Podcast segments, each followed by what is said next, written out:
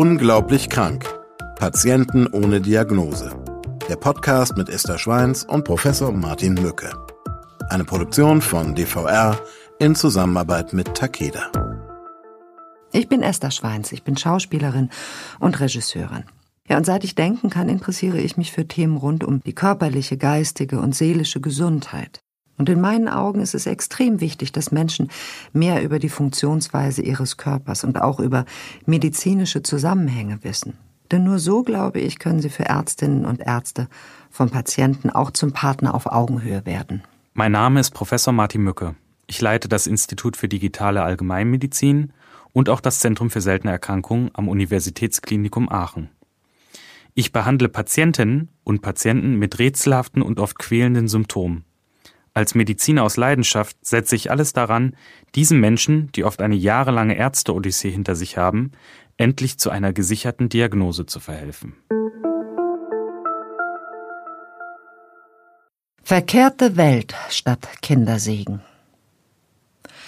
Anna reicht's.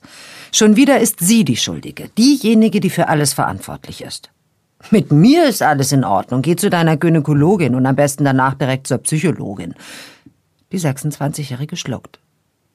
Was für ein fieser Mistkerl Björn doch sein kann. Sie rennt aus der Küche und knallt die Tür ins Schloss. Schluchzend vor Wut, Traurigkeit und Frustration wirft sie sich aufs Bett.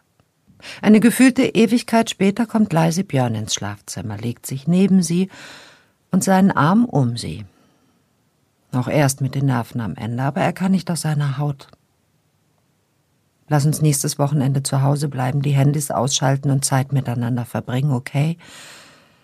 Sanft küsst er sie auf den Mund und versichert ihr, dass er es nicht böse gemeint hat und an seiner Selbstkontrolle arbeiten wird. Dann hat er einen Hustenanfall. Obwohl er nicht raucht, wird dieser Husten immer schlimmer, denkt Anna. Wird wohl an der Jahreszeit liegen. Eine permanent verstopfte Nase hat er schon seit sie ihn kennt. Björn sagt, das liegt an zu kleinen Nebenhöhlen und er habe keinen Bock auf eine Operation, die am Ende womöglich schief läuft. Andere haben es am Rücken und er halt an der Nase und manchmal an den Bronchien. Und zu Ärzten geht er ungern. Die haben keine Ahnung. Und HNOs schon gar nicht.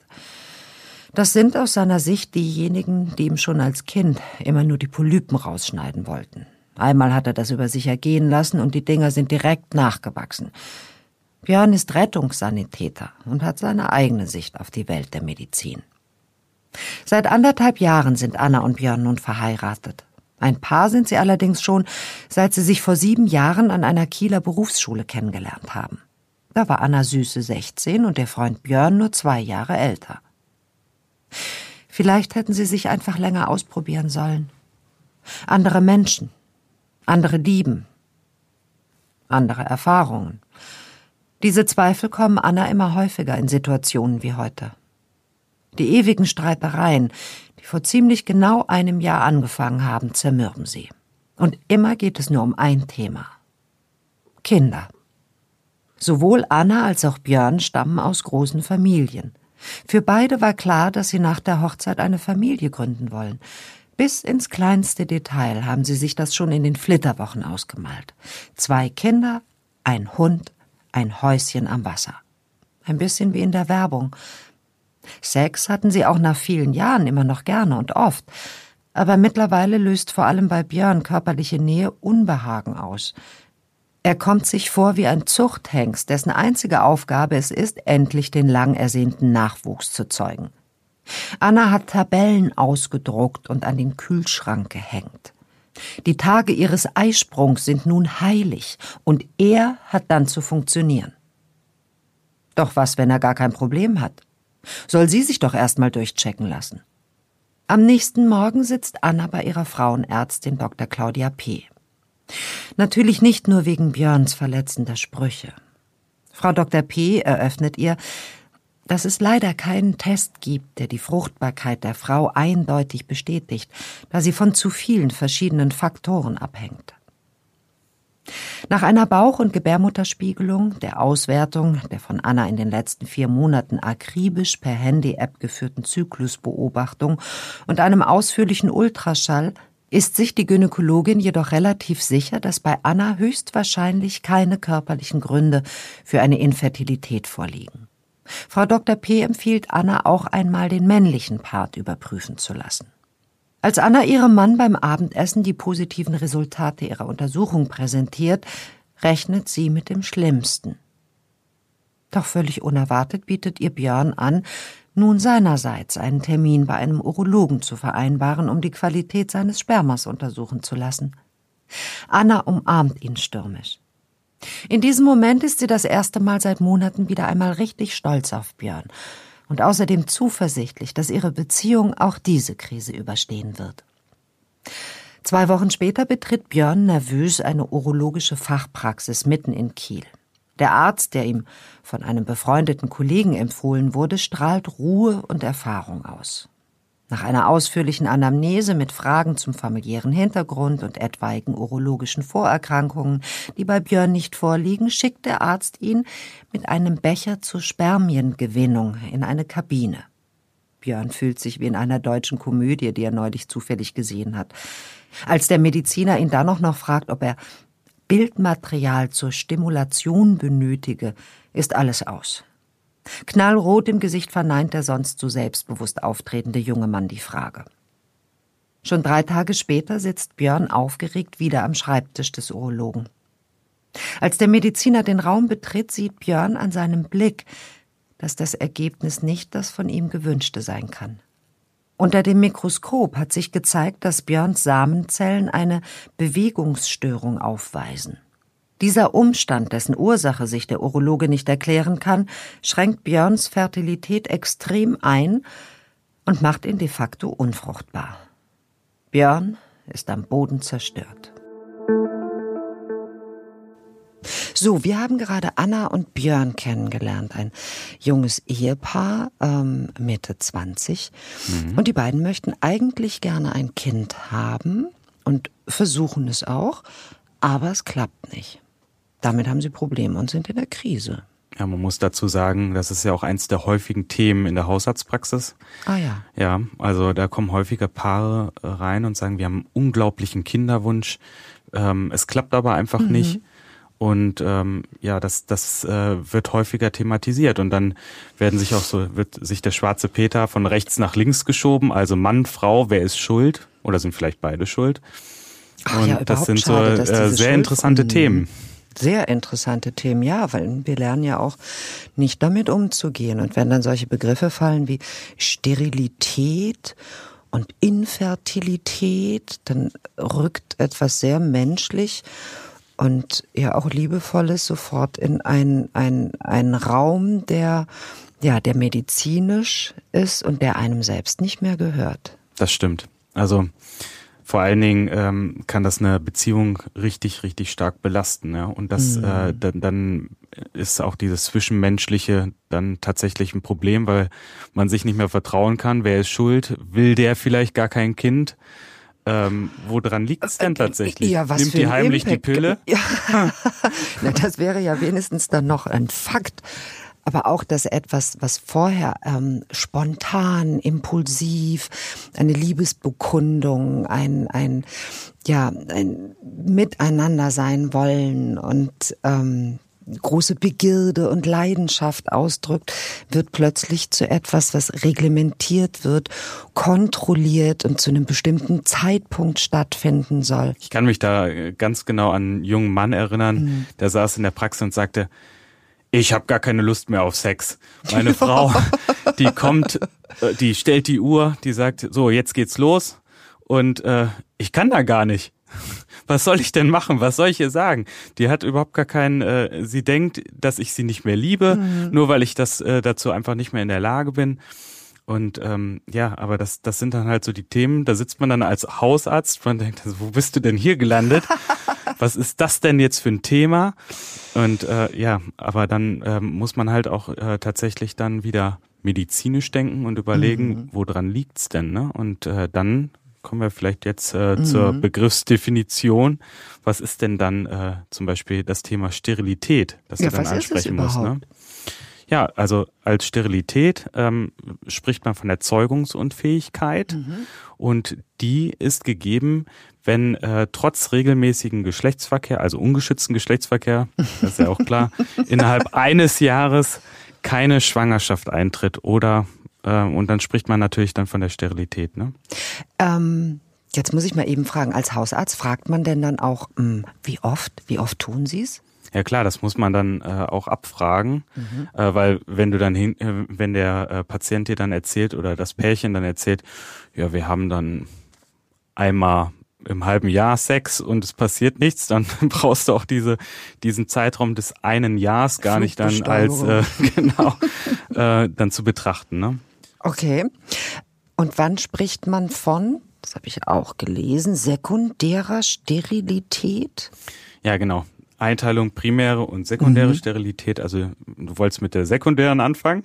nee, erstmal die primäre Sterilität. Ähm, das ist, wenn eine Frau, die noch nie schwanger war, beziehungsweise ein Mann, der noch nie schwanger war, keine Kinder zeugen kann. Ja, da wären wir froh, wenn der Mann nicht schon schwanger gewesen wäre, der dann primär steril ist. ja, meine Sprachfehler. Ähm, aber auch da frage ich mich, ab wann spricht man denn davon? Also eine Frau, die nie schwanger geworden ist. Ähm, wie lange hatte denn dann eine solche Frau schon Geschlechtsverkehr oder ein Mann Geschlechtsverkehr, bevor man davon spricht? Sie haben noch kein Kind gezeugt, Sie haben noch kein Kind empfangen und geboren, Sie sind primär äh, steril. Ja, genau. Also das ist das, was ich vorhin schon gesagt habe. Äh, man guckt das immer auf einen Zeitraum von einem Jahr. Mhm. Und ähm, aber hier ist natürlich auch wichtig, ähm, darauf zu achten, wie häufig ist denn tatsächlich der Geschlechtsverkehr und zu welchen Zeiten findet der natürlich statt. Also bringt jetzt nichts dann äh, während der ähm, Regel dann irgendwie den Geschlechtsverkehr dann zu vollziehen. Aber jegliche Art von Stress ähm, ist sicherlich verantwortlich äh, für Unfruchtbarkeit, für Kinderlosigkeit. Genau. Ja, Stress spielt eine ganz große Rolle. Also das sieht man auch immer wieder bei den kinderlosen Paaren. Mhm. Ja, äh, die schleppen sich dann von einem Reproduktionsmediziner oder Medizinerin zur nächsten. Mhm. Und dann ähm, ja, ist vielleicht der Zeitpunkt gekommen, dass man sich damit abfindet, dass vielleicht auch nicht die Reproduktion funktioniert, also die künstliche Befruchtung. Mhm. Und ähm, einige Pärchen schließen dann das Thema komplett ab. Und mhm. ab diesem Zeitpunkt, wenn das dann aus dem Kopf raus ist, klappt es dann plötzlich. Das hört man immer wieder. Wenn die Entspannung da ist, dann plötzlich kann es funktionieren. Denn ähm, no, sicherlich Kinderlosigkeit äh, und der Wunsch, der unerfüllte Wunsch löst, löst Stress aus. Ein äh, stressvoller Alltag äh, kann aber natürlich zu Unfruchtbarkeit auch führen und überhaupt jegliche Art von Stress, ob das jetzt Entzündungsstress ist, den der Organismus hat. Und leider ist es immer noch so, dass dann in Deutschland jedenfalls 12 bis 15 Prozent der Partnerschaften trotz eines Kinderwunsches dann kinderlos bleiben. Ne? Also jegliche Art von Stress äh, kann verantwortlich für Unfruchtbarkeit sein, sei es jetzt biologischer oder mentaler Stress. Ähm, aber es gibt ja einfach auch eine ganze Menge an Erkrankungen, mhm die äh, eine Schwangerschaft äh, oder Fertilität komplett unmöglich machen. Ja, also es gibt äh, Erkrankungen, die beziehen sich sowohl auf Mann als auch Frau. Ne? Das sind äh, auch, auch klassische Allgemeinerkrankungen wie Diabetes, äh, Bluthochdruck, Schilddrüsenerkrankungen. Mhm. Also nicht unmöglich, aber ne? beeinträchtigen, ne? ja, ja. Die beeinträchtigen können. Mhm. Aber auch natürlich äh, vor allen Dingen ähm, Erkrankungen, die das Hormonsystem ähm, betreffen. Mhm. Ja äh, spielen da eine deutliche Rolle. Deswegen ist ja auch die Abfolge so, wenn wenn es dann tatsächlich nach dem Jahr nicht geklappt hat und man versucht es dann immer weiter und äh, entscheidet sich tatsächlich dann auch in die Reproduktionsmedizin zu gehen, dass dann natürlich alle Bereiche abgeklärt werden. Und mhm. da muss man sagen, ähm, das teilt sich dann immer so ein Drittel, Drittel, Drittel ein, dass mhm. man sagt, ein Drittel ähm, liegt die Ursache bei der Frau, ein Drittel beim Mann und dann gibt's halt noch den Bereich ungefähr 20, ein bisschen, bisschen mehr als 20 Prozent, die einfach ungeklärt immer bleiben, wo man einfach gar keine Ursache findet. Und das ist mhm. vielleicht dann auch der Punkt, den du benennst, äh, dass da vielleicht einfach ein Stressfaktor, äußere Umstände eine naja, Rolle oder spielen. etwas, was man einfach nicht wirklich äh, äh, feststellen kann, dass verschiedene äh, Komponenten zusammenkommen, dass die Ernährung nicht passt, dass ähm, ja, dass der ganze Organismus nicht so wirklich fit ist. Das stimmt. Und dann auch der andere Punkt, zum Beispiel die auch die Kommunikation zwischen den Partnern einfach, ne? Dass man vielleicht auch gar nicht klar gesagt hat, willst du ein Kind äh, oder passt das überhaupt in unsere Partnerschaft rein? Es gibt ja auch häufig den Wunsch der Frau, die biologische Uhr tickt mhm. und ähm, und man möchte dann unbedingt ein Kind haben und der Mann denkt sich nein äh, da ist vielleicht jetzt nicht der richtige Zeitpunkt um jetzt hier in, in, in unserer Partnerschaft in der jetzigen Lebenssituation dann noch ein Kind dabei zu haben und wer weiß was das dann blockiert wenn der eine nicht will die andere aber ganz doll den Wunsch hat. Oder auch andersrum, ne? dass der Mann den Wunsch hat ja. und die Frau das nicht möchte. Es ist schon verrückt, wie etwas, das so oft ungewollt äh, und ungewünscht passiert und ähm, das so etwas so Natürliches und Archaisches dann ähm, plötzlich zu einem, einem Feld wird, bei dem so viel investigativ unternommen werden muss und dieses Feld auch noch ein Minenfeld dann wird wenn es dann richtig losgeht, also die Ursachensuche, das ist ja auch nicht, für, also gerade für Frauen nicht unbedingt dann angenehm, ja. Der Mann. Oh, aber für Männer muss ich, also ja. also jetzt ich jetzt aus, nur aus der Sicht der Frau, ich finde das also für Männer auch wirklich unangenehm. Also überhaupt erstmal, also Männer und Urologen und Harnröhren und all das, das ist ja alles ganz furchtbar schrecklich. Und dieses Momentum, also auch wie es hier bei Björn beschrieben ist, brauchen sie Bildmaterial. Oder ich habe auch gehört von Männern, die das Ganze schon hinter sich gebracht haben. Das, das ist dann so schrecklich. Rutschst du hier in das Fremdschämen, oder? Nicht Fremdschämen, nein, nein. Nee, nein. Ja, aber natürlich löst das Scham aus. Das ist ja was ganz Intimes, was man im Zweifelsfall ähm, mit sich alleine abmacht und man möchte nicht in einer Kabine stehen oder sitzen und auf abgegriffene, entschuldige ähm, ähm, äh, Magazine zurückgreifen müssen. Das hat dann auch einen deutlichen psychischen Aspekt für die Partner in der Partnerschaft, für die einzelnen betroffenen Personen. Und dann geht's weiter. Dann äh, sitzt du vom Arzt oder der Ärztin, erzählst dann deine Geschichte, dann kommt wieder die Thematik, ja, wie häufig haben Sie den Sex? Also es gibt eine ganze Menge Faktoren, die hinderlich sein können. Und eine ganze Reihe an Erkrankungen, über die wir, also die es wert wären, glaube ich, auch nochmal im Einzelnen, mhm. dass wir uns denen widmen und äh, darüber sprechen. Mir fällt, ich weiß, wir reden über seltene Erkrankungen, äh, mir fällt Endometriose zum Beispiel ein, äh, die oft für Unfruchtbarkeit der Frau zuständig ist, die äh, früher für selten gehalten wurde, aber sehr viel häufiger auftritt. Ähm, aber das am Rande und aufgeschoben auf ein andermal. Aber was sind denn so die ersten Punkte, die du nennen würdest, die hilfreich sind? Vielleicht erstmal Ruhe bewahren. nee, das ist wirklich ganz wichtig. Also äh, eine vernünftige Kommunikation zwischen den Partnern. Mhm. Also nicht direkt. Wobei ja Vernunft und Sex so überhaupt ja. nicht eigentlich zusammenpassen. Also das, das ist ja das Animalische, das gehört ja dann auch ein bisschen dazu. ja. Nein, aber ähm, ähm, das ist wirklich wichtig. Ne? Dann, dann der Themenbereich äh, äh, Gesund, Gesundheit, ja, überhaupt diese Gesundheitsfürsorge. Äh, das, dazu gehört natürlich auch ein gesunder Körper. Mhm. Ja? Also dass man erstmal guckt, dass man ähm, sich vielleicht vernünftig ernährt, dass man guckt, dass man auch äh, möglichst vielleicht im in, in der körperlichen Verfassung ist. Ja, das hört sich vielleicht jetzt komisch an, aber das ist ein ganz wichtiger Faktor, der da eine Rolle spielt. Und dann natürlich auch, ähm, was ich vorhin auch schon gesagt habe, viele Volkserkrankungen, die tatsächlich eine Rolle spielen, auch hormonell. Die Schilddrüsenerkrankung, ja. ganz wichtig. Ne? Also eine schlecht eingestellte Schilddrüse kann äh, tatsächlich eine große Rolle ähm, ähm, in der in der Schwangerschaft oder für eine mögliche Schwangerschaft spielen. Dann ähm, gibt es ja eine ganze Reihe an Empfehlungen, ja, wenn du eine vorbildliche Schwangere bist, ja. dann steht neben dir ein großer Topf an Mineralien und äh, Elektrolyten und weiß der Geier, was es alles gibt, ja.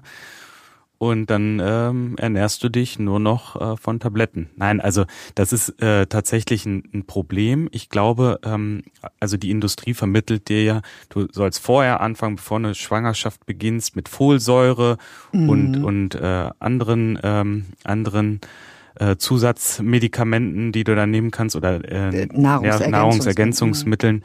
Ähm, aber das ist tatsächlich erst dann wichtig, wenn halt die Schwangerschaft festgestellt wurde. Und Ja. dann sollte man natürlich alles dafür tun, dass eine möglichst gute, komplikationslose Schwangerschaft gegeben wird. Vor allen Dingen halt auch Thema Folsäure. Eben, und Stichwort Mangel und äh, der Schwangerschaftsappetit, dieses Archaische von Frauen, ich brauche jetzt Wassermelonen.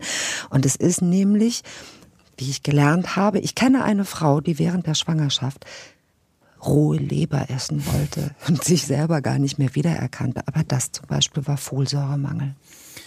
Jetzt werden wir mal sehen, wie sich Anna und Björn weiter ernähren und mal gucken, ob es dann vielleicht doch noch zum Kinderwunsch oder der Kinderwunsch erfüllt wird, Erfüllung oder? kommt. Mhm.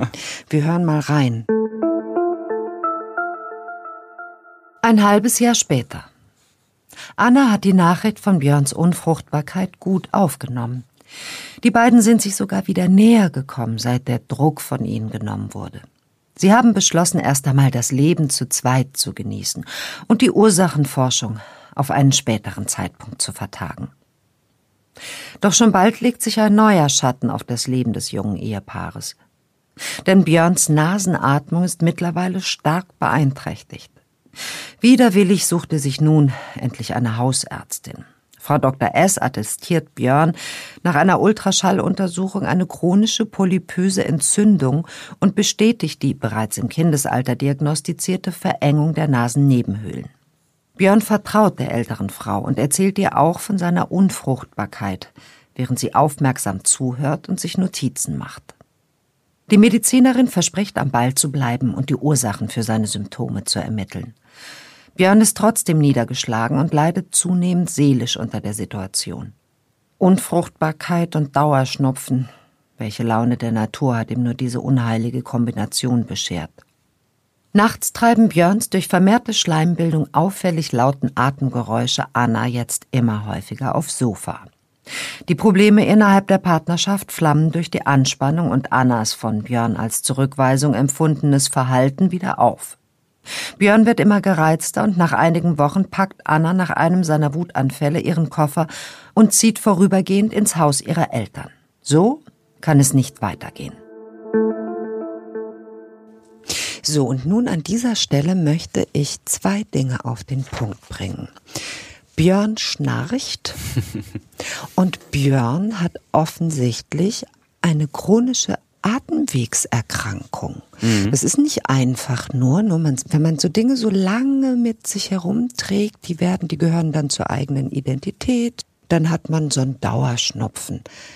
Ja, aber Ja, du, es gibt ja verschiedene äh, Atemwegserkrankungen. Jetzt muss man, muss man tatsächlich bei Björn erstmal auf den Grund gehen. Mhm. Was liegt denn davor? Also so die typischen Sachen sind ja das Asthma, ne? Also Asthma bronchiale hat vielleicht auch schon mal der eine oder andere gehört. Und das ist eine chronisch entzündliche Erkrankung der Atemwege. Und bei dieser Erkrankung ist es so, dass die Betroffenen dann anfallsartig äh, Atemnot bekommen. Und warum haben die das? Weil es dann zu einer Verengung der Atemwege kommt. Ne? Und typischerweise sind die Bronchien dann von dieser Verengung betroffen. Also das Bronchialsystem. Ja. Ne? Und dann gibt es natürlich auch beispielsweise die COPD. Das ist äh, die chronische obstruktive Lungenerkrankung. Obstruktion Mhm. ganz kurz, also hm? bei äh, man würde nicht von chronischem Asthma sprechen. Wovon würde man da Naja, bei sprechen? dem, bei dem Asthma ist es tatsächlich auch so, dass, äh, dass das ja nicht, nicht heilbar ist. Es ist ja da. Ne? Du kannst es aber Mhm. gut behandeln. Und was macht diese COPD? Da kommt es halt äh, zu einer Vereng auch zu einer Verengung Mhm. der Atemwege, aber dann ähm, auf Grundlage einer Bronchitis, einer dauerhaften Bronchitis Mhm. oder eines Lungenemphysems. Also das ist eine irreversible Erweiterung äh, der Lungenbläschen, wenn man sich das Ja, so vorstellt. Und das ist dann halt auch nicht mehr reversibel, also wieder zu heilen quasi oder rückzubilden. Das ist ein ganz schöner Hammer. Und ähm, wir wissen, dass Raucher sich diese Krankheit erwerben. Ja, also man muss sagen, jeder zweite Raucher im Alter über 40 Jahren weist eine chronische Bronchitis auf. Und das ist dann halt die Grundlage für eine COPD häufig. Meine Güte, also du sprichst mit einer Frau, die lange geraucht hat äh, und heute immer noch ganz gerne mal ähm, in Gesellschaft raucht. Ich ich habe auch schon direkt einen Termin für dich gemacht beim Lungenfacharzt. Nein, aber Spaß beiseite. Mhm. Die ähm, guckt man sich nur mal in Deutschland zum Beispiel die Todesursachenstatistik ein. Da liegt die COPD mhm. auf Platz vier. Also das ist schon äh, ne, ein Hammer, ne? Das ist ein wirklicher Hammer, äh, gerade weil der Platz 4 ja jetzt kein, ne, das ist ja kein abgelegener Platz, sondern der kommt direkt nach dem Treppchen, Platz 4 und das ist aber noch nicht wirklich angekommen in der rauchenden Bevölkerung.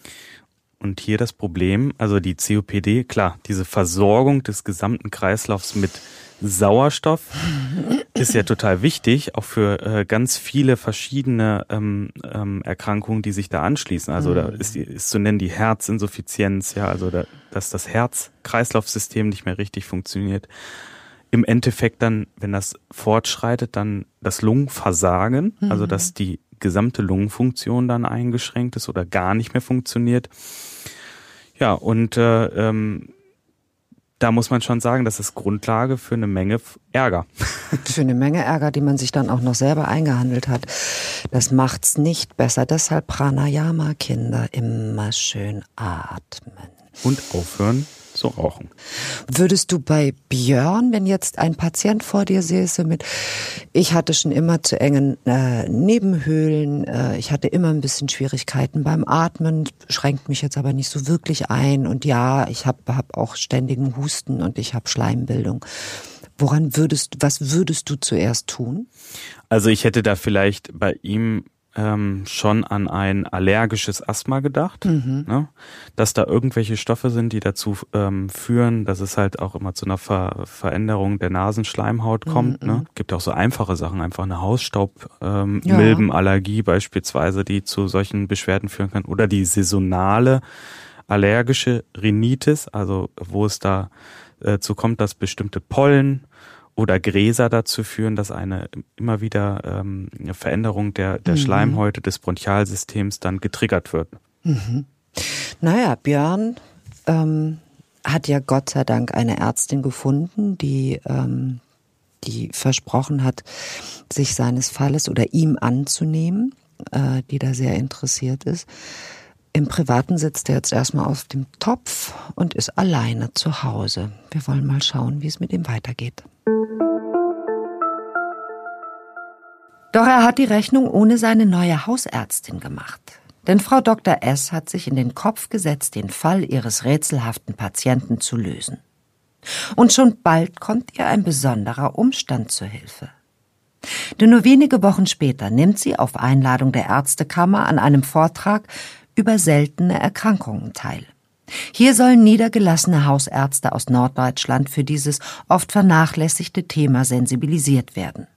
Der Hauptredner ist ein junger Arzt aus Nordrhein-Westfalen. Sein Name? Dr. Martin Mücke. Am Ende seiner interessanten Ausführungen kündigt der Experte eine Frage- und Antwortrunde an, in der die Ärztinnen und Ärzte im Auditorium auch eigene ungeklärte Fälle vorstellen dürfen. Frau Dr. S. meldet sich als Erste und berichtet von Björns Fall. Sie ist fasziniert von der Möglichkeit, die Schwarmintelligenz der anwesenden Kollegen zu nutzen. Nach der Schilderung aller Symptome und einer kurzen Diskussion wirft dann ein Lungenfacharzt aus Hamburg die Differentialdiagnose eines Cartagena-Syndroms in den Raum. Eine Erkrankung, von der Björns Ärztin noch nie zuvor gehört hat. Doch als der Pneumologe weiterspricht, fällt es der Hausärztin wie Schuppen von den Augen. Das nach seinem Entdecker in den 30er Jahren benannte Cartagena-Syndrom manifestiert sich durch eine Trias, also dem Auftreten von drei Symptomen. Martin Mücke geht daraufhin weiter in die Tiefe. Das spektakulärste Symptom der erwähnten Trias sei der Situs inversus totalis, eine spiegelverkehrte Anordnung der Organe. Obwohl Herzprobleme bei diesem seltenen Zustand häufiger auftreten, hätten viele Menschen mit Situs inversus keine medizinischen Symptome oder Komplikationen, und bis zum Aufkommen der modernen Medizin wurde dies normalerweise nicht diagnostiziert. Auch eine chronische Sinusitis gehört zu den Symptomen, ebenso eine krankhafte Ausweitung der Bronchien, eine sogenannte Bronchiektasie. Diese würde Björns Husten erklären. Das gesamte Auditorium hält den Atem an. Wird es doch gerade vielleicht Zeuge der Live-Diagnose einer seltenen Erkrankung. Beim Cartagena-Syndrom, so Mücke weiter, ist die Bewegung des Flimmerepithels, der sogenannten Zilien, in den Atemwegen gestört. Dadurch kann das Sekret nicht, wie bei einem gesunden Menschen, abtransportiert werden. Da die Flimmerhärchen auch dafür verantwortlich sind, Lunge und Nase von Schleim zu befreien, führt die Fehlfunktion ebenfalls zu einer erhöhten Anfälligkeit für Infektionen. Doch noch ein für Anna und Björn nicht unwesentliches Detail geht mit dieser Erkrankung einher. Intakt arbeitende Flimmerhärchen sind nämlich auch für eine einwandfreie Funktion der Spermiengeißeln erforderlich. Das Cartagener Syndrom kann sich also auch in männlicher Unfruchtbarkeit zeigen. Björns Ärztin kann es kaum erwarten, ihren Patienten einzubestellen und die weiteren Untersuchungen zu planen. Und der kann kaum glauben, was er beim nächsten Termin in der Hausarztpraxis erfährt. Mit einer seltenen Erkrankung hatte er nun wirklich nicht gerechnet. Eine Kernspintomographie drei Wochen später offenbart das zuvor Unvorstellbare. Björns Organe sind tatsächlich genau spiegelverkehrt angeordnet. Ein selbst für erfahrene Mediziner äußerst ungewöhnliches Bild. In Verbindung mit Björns chronischer Sinusitis und seiner glücklicherweise mild ausgeprägten Bronchiektasie ist seine Ärztin nach telefonischer Rücksprache mit Dr. Mücke nun klar, dass es sich tatsächlich um das Cartagena-Syndrom handelt. Da die Erkrankung häufig im Rahmen der genetisch verursachten primären ziliären Dyskinesie, kurz PCD, auftritt, veranlasst die Allgemeinmedizinerin zur Sicherheit noch einen weiteren Test, der schnell Hinweise auf das Vorliegen einer PCD geben kann. Bei der nasalen Stickstoffmonoxidmessung wird der maximale Gehalt dieses geruchlosen Gases während des Ausatmens gegen einen Widerstand gemessen. Dieser Test ergibt im Björns Fall tatsächlich das Vorliegen einer PCD. Doch er hat Glück im Unglück. Bei der Diagnose einer Bronchiektasie in recht frühem Stadium, wie in seinem Fall, kann die Aufnahme von viel Flüssigkeit und regelmäßiges Inhalieren, beispielsweise mit Kochsalzlösung, das oft sehr zähe Bronchialsekret verflüssigen. So gelingt es den Patientinnen und Patienten, Schleim leichter abzuhusten und das Risiko der Entstehung von entzündlichen Prozessen wird erheblich verringert. Nachdem Björn sich vom ersten Schock erholt hat, ruft er Anna bei ihren Eltern an. In dem langen Telefonat fließen viele Tränen, aber Anna wird nun klar, wie begründet Björns Stimmungsschwankungen waren. Sie beschließt, nach Hause zurückzukehren. Als Björn nach Hause kommt, erwartet sie ihn bereits, und die beiden fallen sich weinend in die Arme. Wieder einmal hat sich gezeigt, dass eine fehlende Diagnose und die daraus resultierende Ungewissheit einen enormen Leidensdruck erzeugen kann. Drei Wochen später. Durch tägliche Inhalationen und eine regelmäßige Atemphysiotherapie werden Björns Atembeschwerden erheblich gelindert. So sehr, dass Anna nun auch wieder im gemeinsamen Ehebett ihren Schlaf findet. Bei einem Sonntagsfrühstück hat Björn das allererste Mal von der Adoption eines Kindes geredet. Aber vorher will er gemeinsam mit ihr eine Fertilitätsklinik aufsuchen, um weitere medizinische Optionen auszuloten. Ein Vorschlag, der Anna sehr glücklich macht. Das Cartagena-Syndrom, ich hatte davon gehört, auch von der spiegelverkehrten Anordnung mhm. der Organe, und ich dachte immer, es hätte etwas mit Karthago zu tun mhm. und den Karthagenern es ist immer so oder häufig so, dass wenn du das Glück hast, dass du eine Krankheit zuerst beschreibst, dass das auch deinen Namen bekommt. Also vielleicht gibt es auch irgendwann das Schweinsyndrom. Kann man ja mal überlegen. Oh mein Gott, das Nein, aber eine unfassbare Bandbreite an Symptomatik. nee, aber tatsächlich war es ein Internist, mhm. äh, Manes Cartagena, der das in den 30er Jahren des letzten Jahrhunderts äh, beschrieben hatte überhaupt ein Jahrzehnt, in dem unfassbar viel erforscht und herausgefunden wurde. Richtig, und ähm, er hat es halt beschrieben und mhm. hat dann zu Recht so. auch den Namen von ihm bekommen. Tja, der an diesem Tag, bei dieser Zusammenkunft, ähm, die den seltenen Erkrankungen diente, ein Name, der dort genannt worden ist. Dieser Vortrag, dieses Einladen von Allgemeinmedizinern mhm. zum Thema seltene Erkrankungen, das hat mich ja wirklich geflasht.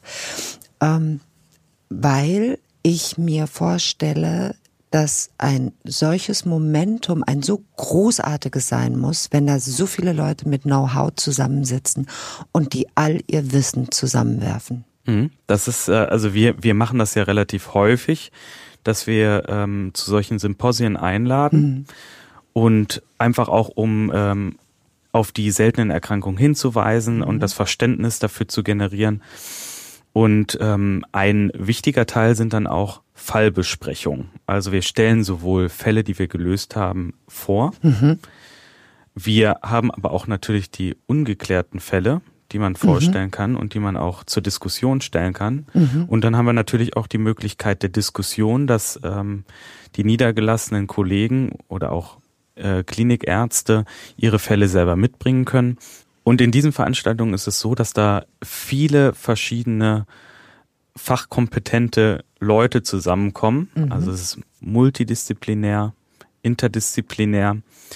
Und ähm, da sind nicht nur Ärzte, sondern häufig auch be selber Betroffene oder Angehörige ah. aus ähm, bestimmten Patientenorganisationen, die dann ähm, da natürlich auch ihre Einschätzung mit dazugeben können. Und der große Traum wäre ja, dass es äh, nicht nur diese Veranstaltung äh, gibt, sondern ähm, diese Zusammenkunft digital möglich ist und das auch immer weiter ausgebaut wird auf das diese, ich finde dieses Wort so toll, deshalb muss ich es auch nochmal sagen, Schwarmintelligenz mhm. genutzt werden kann. Ja, also das ist ein ganz wichtiger Punkt, den du da ansprichst.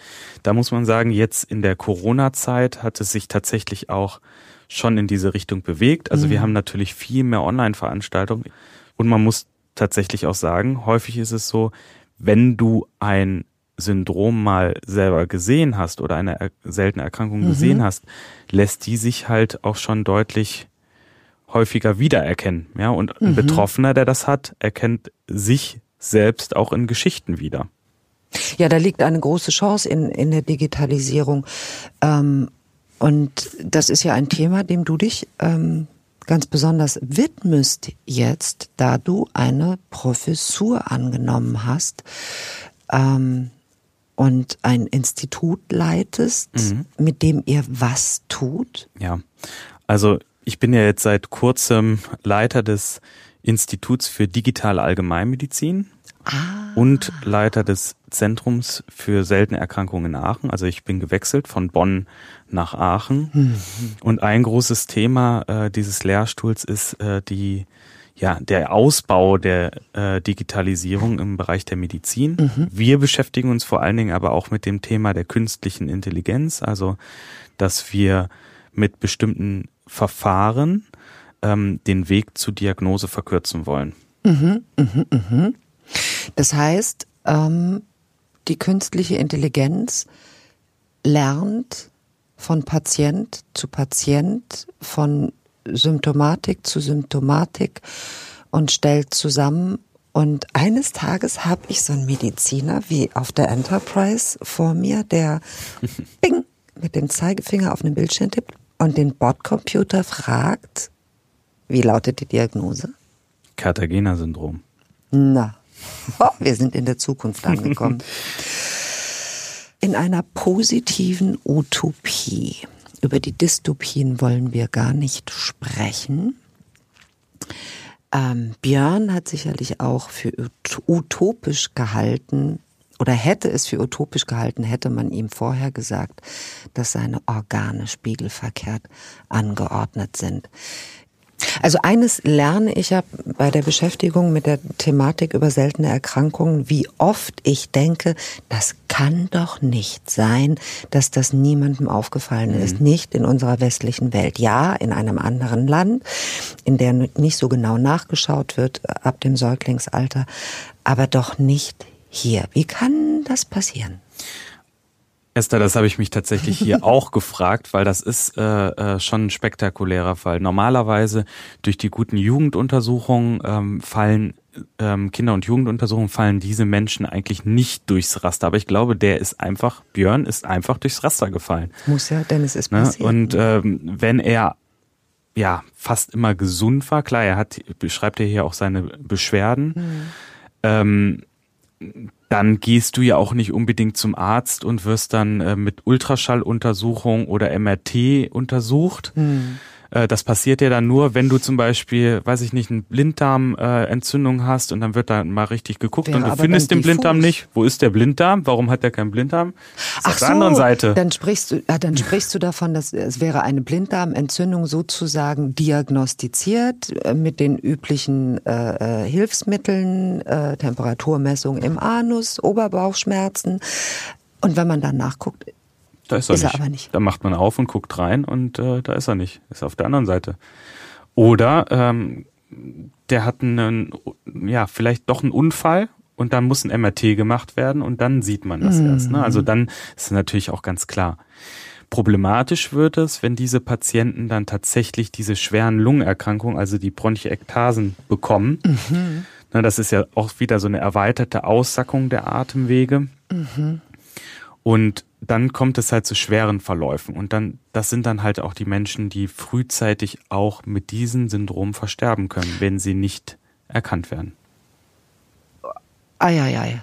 Und, äh, und oder ähm, diese Erkrankung haben der Lunge, äh, die Ekstase, Ek Bronchiektasen, ja. die Bronchiektasen, ähm, die zwar erkannt werden, aber das Syndrom als solches nicht?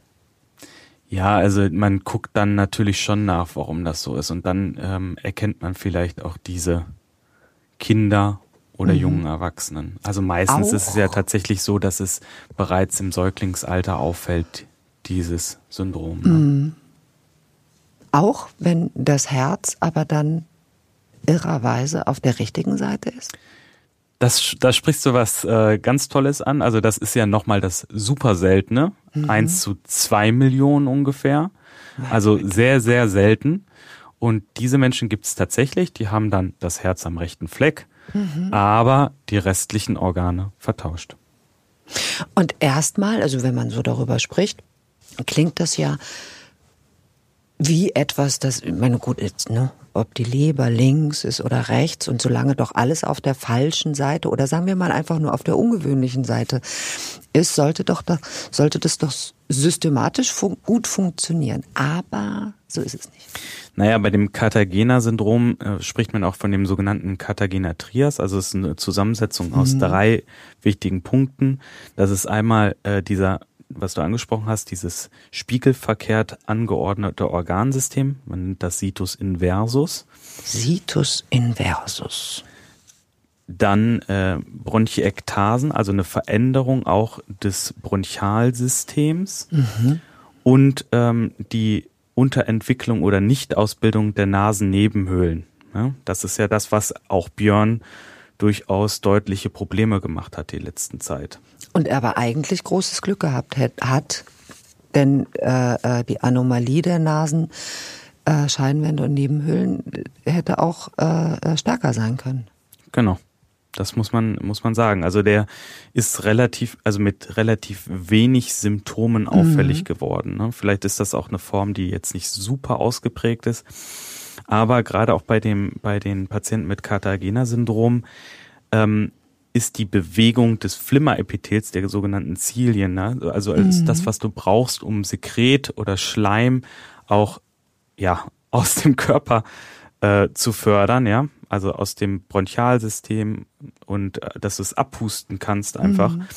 Das ist geschädigt und diese diese Flimmerhärchen, die finden sich halt auch im Bereich der ähm, der Spermien oder Samenzellen und vermindern dadurch natürlich auch die Fruchtbarkeit, wenn die nicht richtig funktionieren.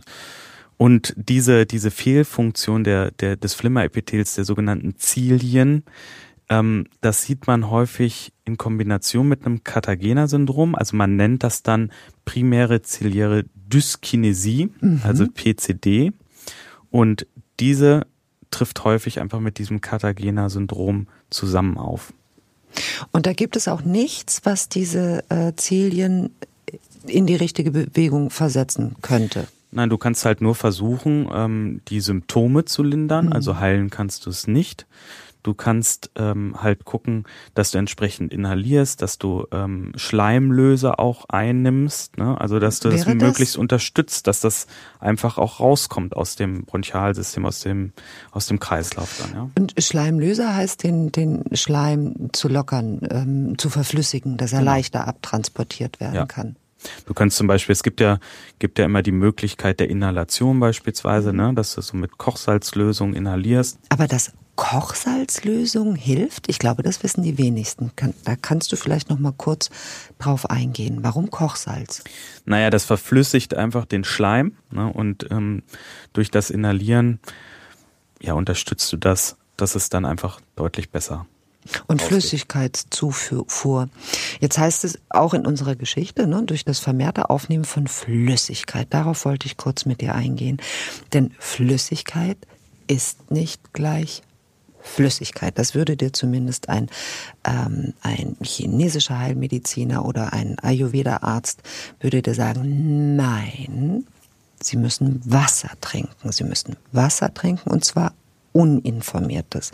Keinen Tee, keinen Kaffee, sondern Wasser. Ich glaube tatsächlich, dass die Flüssigkeitsbilanz eine Rolle spielt. Also ich, mhm. ähm, ich denke, dass das früher immer so diskutiert wurde, nur Wasser. Aber ich äh, glaube, dass die Flüssigkeit an sich eine Rolle spielt. Ne? Ob du das jetzt in Form von Saft oder äh, von, von, von anderen äh, Getränken machst, ja. Das ist vielleicht was anderes. Aber da fragen wir doch mal die Ernährungsberater. Nein.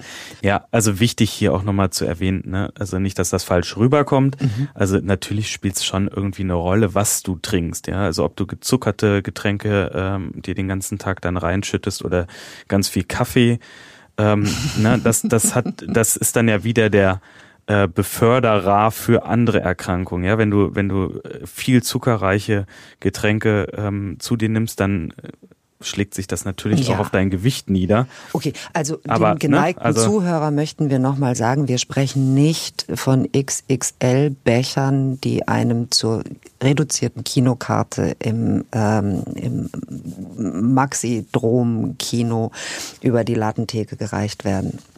Davon möchte Herr Professor Mücke nicht gesprochen haben. Was mich wieder dazu bringt, selten ist immer noch ganz schön oft, selbst wenn wir jetzt schon bei super selten angekommen sind. Genau, und ich finde es einfach toll, dass wir beide hier zusammen auf einer tollen Forschungsreise sind. wir sehen gemeinsam viele Zebras, wo vielleicht Pferde sein sollten. wir haben die Chamäleons, wir haben die Kolibris, mhm. also die ganz seltenen. Und wir sind nach wie vor immer wieder erstaunt, was uns diese Fälle zeigen.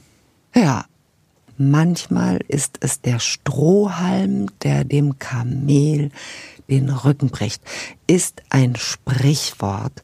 Das bedeutet, man kann ganz viel aufladen, ein Mensch kann ganz viele Symptome haben und damit immer noch irgendwie ganz gut leben und dann ist es eine Kleinigkeit, die das fast zum Überlaufen bringt und so ist es auch häufig bei seltenen Erkrankungen.